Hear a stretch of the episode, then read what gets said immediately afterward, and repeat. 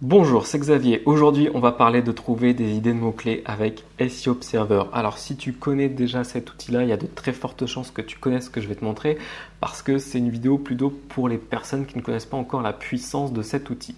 Mais j'ai remarqué qu'il y avait très peu de vidéos euh, sur SEO Observer. Du coup, je me suis dit que ce serait peut-être intéressant de réaliser une série de vidéos tuto sur cet outil-là. Donc si tu as des questions par rapport à cet outil, tu peux les écrire dans les commentaires et je tenterai d'y répondre dans les prochaines vidéos. Alors, il y a quelques temps, j'ai créé une formation qui s'appelle Trouver des idées de mots-clés pertinents. Des mots-clés pertinents, c'est quoi? C'est des mots-clés en rapport avec ton activité et des mots-clés sur lesquels il serait facile de se positionner.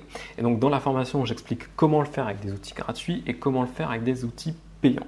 Aujourd'hui, j'ai décidé de te montrer l'extrait de la formation où j'explique comment trouver euh, des idées de mots-clés avec SEO Observer, mais pour savoir euh, si le mot-clé est atteignable ou pas, tu auras besoin de la formation qui se trouve dans la description.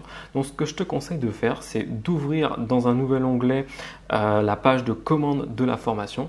Comme ça, tu regardes l'extrait et tu peux enchaîner directement avec la formation. Donc ça, c'était pour les mots-clés euh, dans SO Observer. On peut faire autre chose aussi avec SO Observer. Alors, je ne vais pas tout te détailler aujourd'hui parce que ce n'est pas une formation SO Observer. Mais par contre, je vais te montrer comment on peut trouver des mots-clés en analysant les concurrents. Donc, on va prendre le site de Loïc. On va lancer une analyse sur le site. Alors déjà, on peut voir que le référencement de Loïc baisse. Donc Loïc devrait travailler son référencement.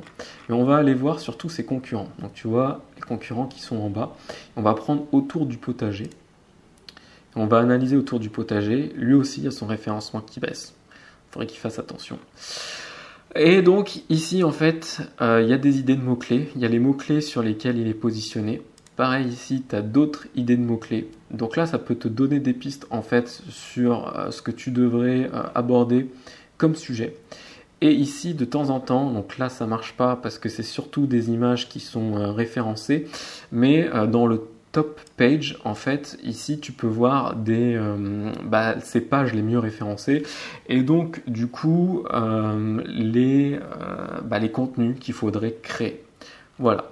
Donc, c'est comme ça qu'on peut utiliser SEO Observer pour trouver des idées de contenu et les mots-clés sur lesquels travailler.